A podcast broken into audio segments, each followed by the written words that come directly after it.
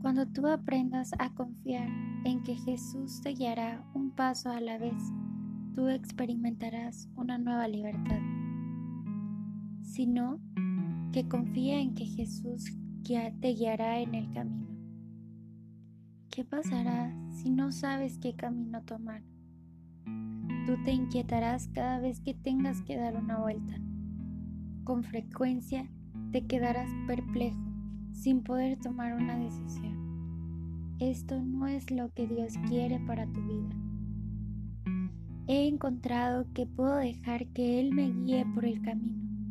Así puedo hacer todo lo que Él me pide, un día a la vez.